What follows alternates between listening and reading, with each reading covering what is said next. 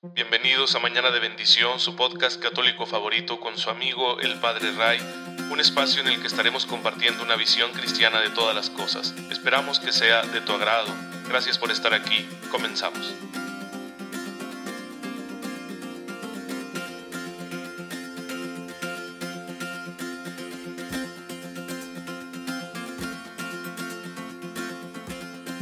Miércoles, queridos hermanos. Bienvenidos a Mañana de Bendición, su podcast católico favorito. Soy su amigo el Padre Ray.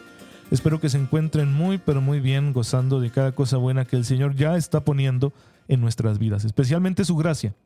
Y con su gracia podemos hacerlo todo bien, que esa es, la idea de, de acercarnos a Dios, de recibir de Él la fuerza, la capacidad, como dice San Pablo hoy en la primera lectura de la misa tomada de la segunda carta a los Corintios, es Dios quien nos hace capaces de cumplir con las exigencias del Espíritu en este régimen de la nueva alianza que ustedes y yo estamos viviendo gracias a la muerte y resurrección de Jesucristo nuestro Señor. Así que, pues tenerlo muy claro que con la gracia de Dios se puede todo, se puede vivir santamente todo, se puede responder cristianamente en todas las circunstancias, se puede darle al Señor lo máximo posible dentro de nuestras capacidades y más porque Él ensancha precisamente con su gracia nuestras capacidades. Y bueno, pues ya saben que tenemos muchos hermanos y hermanas nuestros que lo han logrado y que queremos siempre recordarlos, no solo para venerar su ejemplo, sino para seguirlo, y por eso la iglesia nos los va proponiendo día con día. Hoy celebramos a San Efrén el Sirio que fue un diácono que llevó una vida de soledad, un gran maestro de la fe, un gran escritor cristiano del siglo IV. Nació en el año 306 en una ciudad llamada Nisibis, en lo que es la región de Mesopotamia, actualmente será Irak, y que estaba todavía en ese entonces, siglo IV, bajo el dominio del imperio romano. Allí él nació de una familia ya católica, se educó como tal y bueno, pues em, aprendió a amar al Señor y, fue ordenado diácono, se convirtió en un ministro importante en la iglesia de su ciudad, muy cercano a los obispos que gobernaron pastoralmente esa localidad. Bueno, pues esta ciudad fue sitiada en varias ocasiones por los persas y cuando por fin la tomaron, eh, los cristianos huyeron de esa región, porque los persas también querían imponer su religión. Así que San Efrén fue uno de ellos, se refugió en una cueva y ahí se dedicó a vivir como un ermitaño. Los anales históricos recuerdan que no era un hombre de muchos estudios. Sin embargo, al parecer tenía una especie de inclinación natural por la sabiduría religiosa. Así que, estando en la soledad de esa cueva, dedicado a la oración, llevando una vida muy austera, eh, dejó por escritos dejó por escrito muchas cosas, enseñanzas acerca de la fe, especialmente contra las herejías que, se oponen a la fe o que la deforman, y también como una especie de, de poemario espiritual. Y por eso ha sido conocido en la iglesia, por la belleza de sus escritos, y la mayor parte de los datos que tenemos acerca de su vida proceden de sus escritos que se han conservado mucho a muy temprana eh, edad, fueron traducidos, al griego y al latín y así han llegado hasta nuestros días. Y por eso en 1920 la iglesia lo nombró doctor de la iglesia. Un doctor de la iglesia es un gran maestro de la fe, de cuya enseñanza podemos servirnos con seguridad para alimentar nuestra fe, nuestra vida cristiana. Porque la palabra doctor viene del verbo en latín docere, que significa enseñar. Entonces un doctor es en realidad un maestro. Nosotros estamos acostumbrados a llamarles doctores a los médicos porque pues se preparan para ser doctores en medicina, ¿sí? Es decir, tienen una enseñanza, un aprendizaje en esa materia específica de, alto grado. Eso es lo que es un doctorado. Un doctorado es como el máximo grado que puede ofrecer una institución educativa. Y bueno, por eso la iglesia tiene sus doctores, hombres y mujeres, cuyos eh, escritos, cuyas enseñanzas nos sirven muchísimo para nuestra vida espiritual, para nuestra formación doctrinal, para la defensa de la fe, etc. Y San Efrén es uno de ellos. Lo que a mí me llama la atención de la vida de San Efrén sirio es cómo el silencio y la soledad contribuyen al desarrollo de cualidades espirituales. Y es que es cierto, cuando estamos demasiado atareados o cuando vivimos bajo mucho estrés, mucho ruido, es complicado poder desarrollar nuestra vida espiritual al máximo. Y no tanto porque sea la actividad misma la que se oponga a, nuestro crecimiento espiritual. Porque a veces, por ejemplo, en el contexto del Evangelio de, de, Marta y María, hermanas de Lázaro, ¿no? que era una familia de tres hermanos amigos de Jesús, y que está aquel pasaje tan conocido donde Jesús llega, María se pone a sus pies a escuchar, Marta se queja porque María no le ayuda con el quehacer y Jesús la reprende diciéndole, Marta, Marta, te ocupas de muchas cosas cuando una sola es importante. María escogió la mejor parte y no se le va a quitar. Y algunos han visto en ello una oposición de cierto modo entre la vida contemplativa y la vida activa, que son dos esquemas de vida espiritual, especialmente de vida religiosa, que encontramos nosotros en la iglesia. Pero una lectura más profunda de ese pasaje nos ayuda a comprender que no es tanto el problema la actividad, sino el estar como en muchas cosas a la vez. Cuando se tiene el corazón en una sola cosa, cuando nos enfocamos en una sola realidad, es mucho más fácil que la desarrollemos al máximo. Yo pienso, no sé, en un nadador olímpico que entrena no sé cuántas horas a la semana, que renuncia a tanto, ¿no? de su vida personal para dar el máximo con su cuerpo y poder ganar en una Olimpiada y colgarse la medalla de oro. No sé, se me viene a la mente como Michael Phelps, ¿no? Que ha ganado tantas medallas en su desempeño en las Olimpiadas. Bueno, eh, sí, es que realmente cuando estamos concentrados en una sola cosa podemos desarrollarla al máximo y lo que le ayudaba a San Efrén Sirio era que al vivir de esa forma tan austera y en soledad pudo desarrollar su vida espiritual porque esos aspectos de orden exterior contribuían a que estuviera concentrado en la presencia de Dios en su vida. Nosotros podemos imitar esto en cierto grado a pesar de que nuestro estado de vida, nuestras ocupaciones o compromisos familiares quizá no, no, no, nos permitan un estilo tan austero y solitario como el de San Efrén.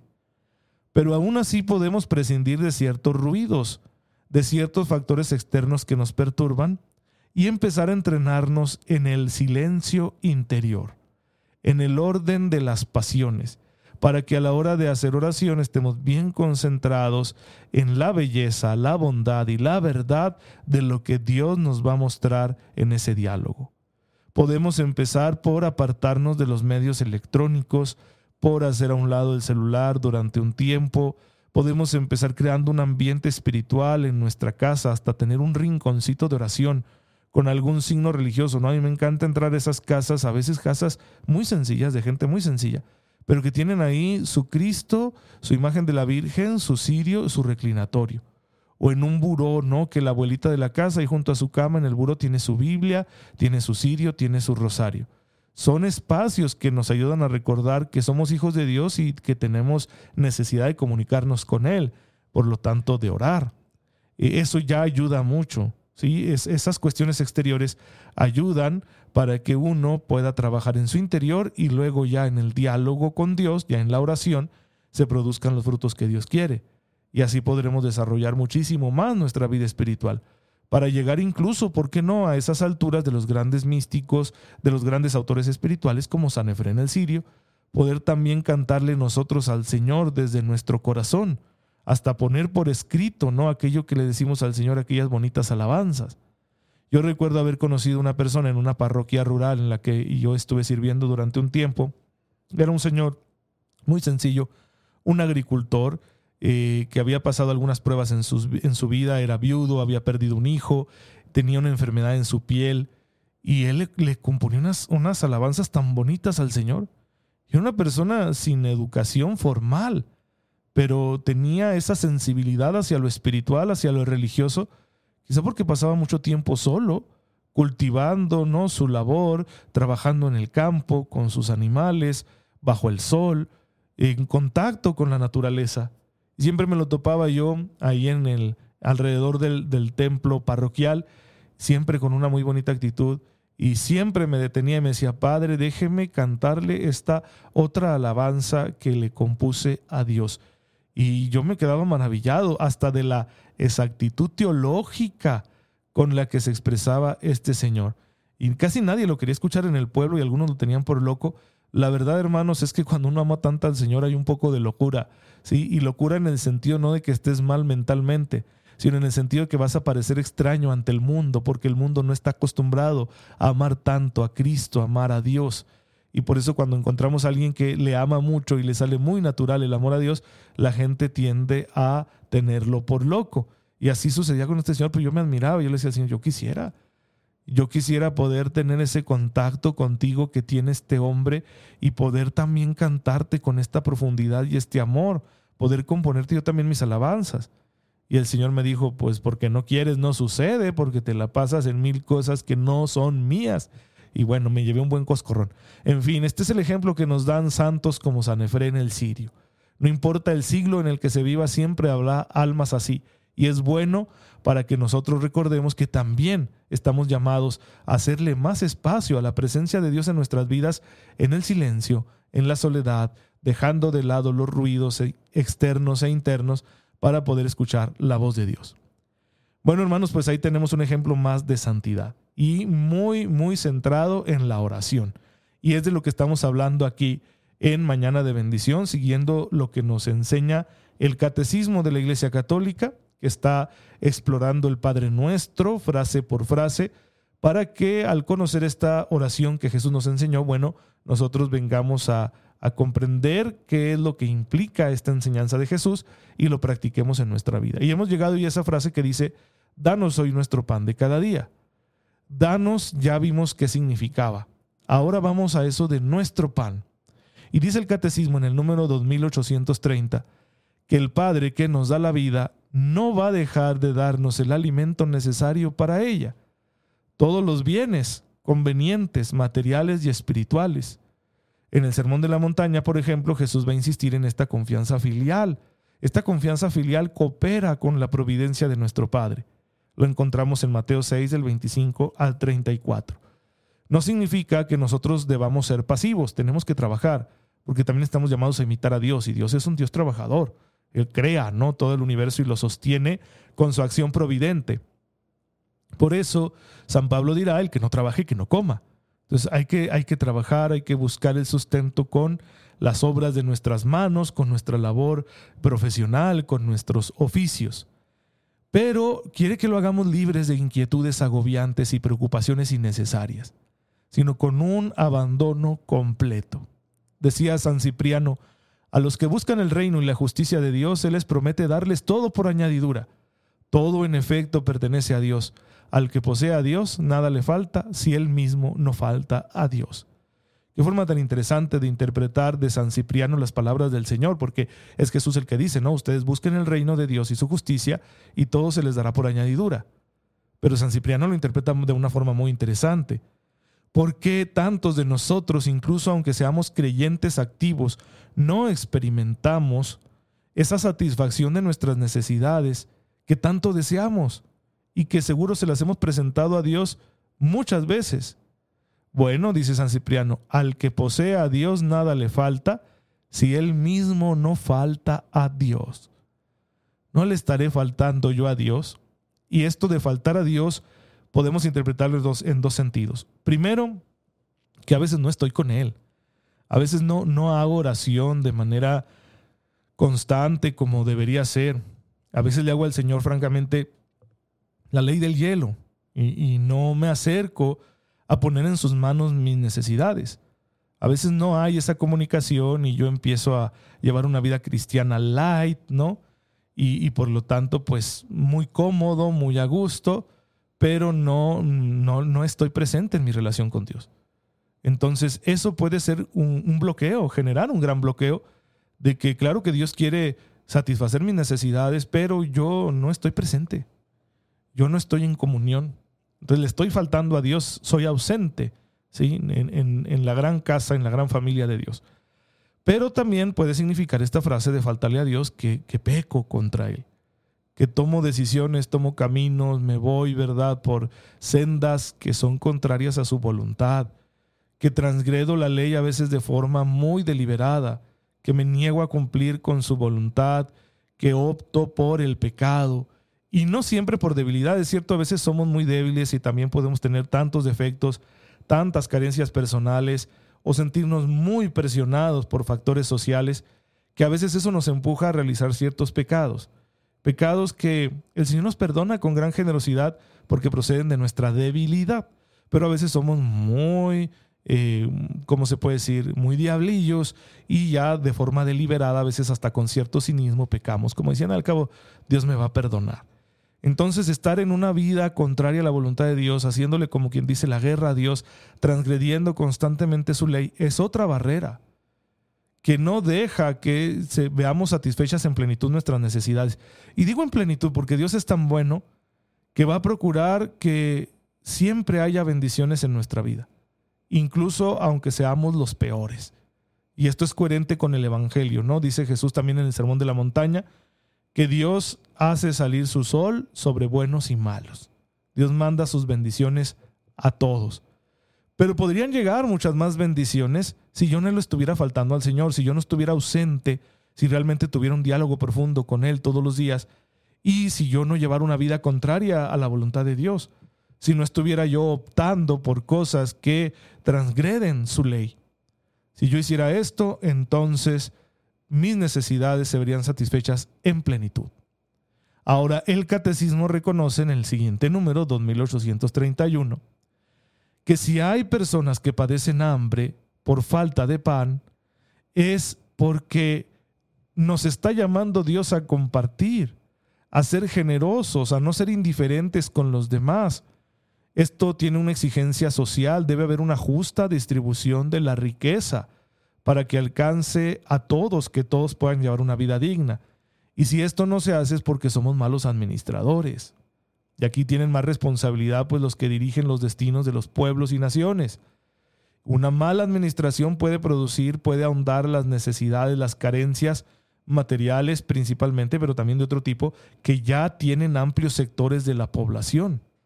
Así que en medio de estas circunstancias, de la mala administración que hacemos, porque somos pecadores, pues el Señor nos llama a los creyentes, a los cristianos, a que seamos solidarios y a que fomentemos esta solidaridad. No simplemente con la asistencia, ¿sí? No solo dándole de comer al pobre. Esto siempre va a ser una exigencia. Siempre habrá en nuestro entorno personas que por la razón que ustedes quieran no son capaces de valerse por sí mismos y van a necesitar de nuestra ayuda para ver satisfechas sus necesidades básicas. Y no es un favor, no es una cosa extraordinaria que yo comparta lo que tengo con ellos. Es una obligación cristiana. ¿Sí? Claro que uno lo va a hacer en la medida de sus capacidades, porque tampoco te pongas a ti mismo en, en, riesgo de carecer, especialmente pues si eres padre de familia, si tienes un matrimonio, si tienes que velar por tu casa pero siempre habrá estas personas en necesidad. Sin embargo, esta solidaridad a la que el Señor nos llama en medio de esta necesidad de que no todo el mundo tiene pan, no debe consistir solo en que llevemos una asistencia social en el sentido de darle la despensa, darle el alimento o darle un poco de dinero. También habrá que promover a la persona. Podemos enseñarle a que lo haga por sí mismo. Enseñarle a alguien a trabajar, a ganarse el sustento, es una obra buenísima porque le ayudas a recuperar su dignidad, a no ser dependiente. No siempre se podrá, habrá gente tan limitada que no siempre pueda, ¿no? Por ejemplo, quien padece una discapacidad psíquica. Pero habrá muchos que sí, que son otras las razones que los han llevado a la precariedad. Y tú y yo, si podemos, eh, debemos enseñarles e incluso darles la oportunidad de trabajar. Y aquí vendría un tercer nivel, no solo asistir y promover, sino también actuar en el sentido de defender el derecho que toda persona tiene a buscar la satisfacción de sus necesidades. Entonces defender el derecho que se tiene a trabajar, que se tiene a, poseer una propiedad, que se tiene a acceder a la educación, a la salud, que se tiene a aprovechar los recursos de la región en la que vive, ¿sí? de manera que no seamos víctimas ¿no? De, un capitalismo exacerbado que buscando solo el interés económico de, de, los dueños del capital, pues se olvide de quienes tienen la necesidad de trabajar. ¿Sí? Y sin que esto se interprete como comunismo. Miren, el comunismo ya falló, ha fallado tantas veces que es ridículo que se siga promoviendo como un camino para lograr la, el bienestar social o la igualdad social. Porque falla desde sus fundamentos, desde que hace una interpretación de la realidad muy cegada. Sí, es una interpretación que, es ideológica Se le quiere imponer a la realidad una visión, se quiere meter a la realidad en un cubo. Y eso no nos ayuda. Y ese es el problema con el comunismo, ¿sí? con, el, con el socialismo, que se pretende imponer una regla ilógica a una realidad que se resiste a aceptarla. Sin embargo, esto no quiere decir que el capitalismo sea una cosa perfecta y así como la opción para los cristianos, ¿no? Chesterton decía que la salud del capitalismo consiste en que haya más capitalistas. El problema es que tenemos la tendencia que cada vez hay menos. Cada vez es más lo que está en manos de unos pocos. Esto responde a muchos factores de tipo social. No es simple acaparamiento o corrupción, que sí los hay, pero también es cuestión de competencia. Obviamente el más competente pues va a terminar quedándose con más, porque es más inteligente, porque es más listo, porque sabe moverse, ¿sí? Aprovecha mejor las oportunidades que la vida, vida le da. No voy a ahondar en esto porque da para otro tema. Simplemente decir que en esta petición nos está invitando el Señor a la solidaridad y también a la acción social, así como se la he presentado, porque esto es lo que básicamente enseña la doctrina social de la Iglesia que está el primer nivel, que es la asistencia, luego el segundo, que es la promoción, y el tercero, que es la defensa de los derechos. De manera que actuando así, nosotros permitamos que cada vez un mayor número de personas pueda llevar una vida digna, con sus necesidades satisfechas, y no solo las materiales, también necesidades morales y espirituales. Bien, cuando nosotros decimos, danos el pan de cada día, estamos pidiéndole al Señor esto. Dale satisfacción a nuestras necesidades, Señor, pero ayúdanos también a nosotros a promover esta satisfacción en el entorno que nos toca vivir, en la época en la que nos toca vivir, para que así evitemos los polos tan desagradables que destruyen la dignidad de las personas, como pueden ser el comunismo de un lado y el capitalismo exacerbado del otro. Hay que buscar siempre el equilibrio promover sistemas económicos y sociales que ayuden a guardar un equilibrio entre las necesidades que las personas tienen por falta de oportunidad y el derecho que todos tenemos pues a prosperar, ¿no? A decir, si trabajo más, pues es porque quisiera tener un poco más para llevar una vida más desahogada, más solvente. Es un derecho que nos asiste, porque es bueno que el trabajador tenga no solo su salario, sino la aspiración a algo más a decir, pues si yo quiero hacer un negocio y voy a trabajar más horas, es lógico que espero ganar más. ¿Y para qué quieres ganar más?